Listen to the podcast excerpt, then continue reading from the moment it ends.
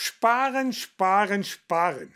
Das ist das Motto der Reutlinger Haushaltsänderung für 2022, die die Stadtverwaltung diese Woche im Gemeinderat vorgestellt hatte. Der Gemeinderat hatte daraufhin, wie berichtet, einmütig die Verwaltung beauftragt, die Änderungen einzuarbeiten. Insgesamt 8,5 Millionen Euro sollen eingespart werden durch Streichung und Vertagung von Bauprojekten, aber auch durch die Nichtbesetzung frei werdender Stellen. Darüber hinaus gibt sich die Stadt Reutlingen außerdem auch finanzpolitische Hausaufgaben für die Zukunft. Rückblende. Im vergangenen Jahr hatte der Reutlinger Gemeinderat wie üblich einen Doppelhaushalt verabschiedet. Der galt für die Jahre 2021 und 2022. Dann hatte das Regierungspräsidium Tübingen den Haushalt für 2022 einkassiert. Der Grund, er war nicht genehmigungsfähig. Warum nicht, zeigt diese Folie der Stadt Reutlingen. Am Ende standen 4,6 Millionen Euro Verlust für die Stadt. Der negative Kassenstand von 2021 stand bei 25 Millionen Euro. 14,7 Millionen Euro neue Schulden wären nötig gewesen.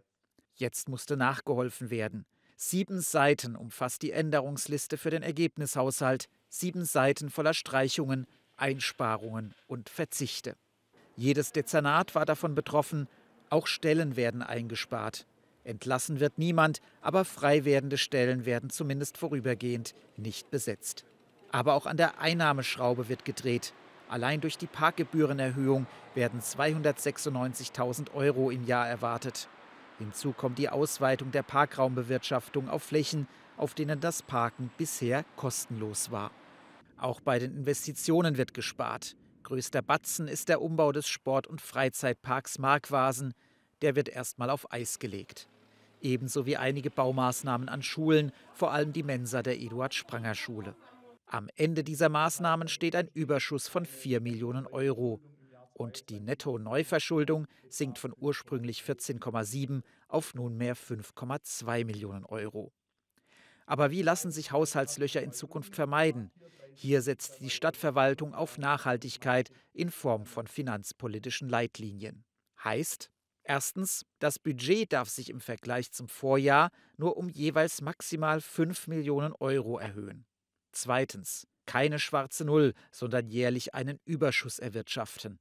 Dieser muss mindestens so hoch sein wie die Kredittilgungen im selben Jahr. Drittens, fällt der Haushalt besser aus als geplant, so sollen die zusätzlichen Gelder zur Stärkung der Liquidität, zur Schuldenrückführung oder für gesetzliche Pflichtaufgaben verwendet werden. Und viertens, Ziel ist es, für Großinvestitionen Rücklagen zu bilden. So wurde auch die Stadthalle mit Hilfe einer Rücklage gebaut, die zu diesem Zweck gebildet worden war.